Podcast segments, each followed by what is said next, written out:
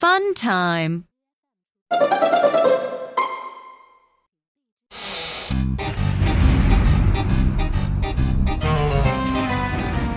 I saw a huge cat in the round house. said the baby mouse. Shh. Don't shout too loud, said the mother mouse.